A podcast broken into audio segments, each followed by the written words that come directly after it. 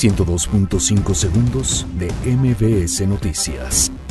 Gobierno electo lanza convocatoria para debatir constitución moral. CNDH aplaude eliminación de la Ley de Seguridad Interior. Enrique Peña Nieto asegura que el principal reto de América Latina es cerrar las brechas de desigualdad. Gobierno y empresarios de México realizarán ferias de empleo para migrantes. Secretaría de Seguridad Pública de la Ciudad de México implementa operativo con 15.000 policías por el buen fin.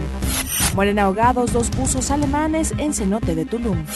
New York Times revela que Facebook retrasó, negó y desvió información sobre interferencia rusa en elecciones de Estados Unidos.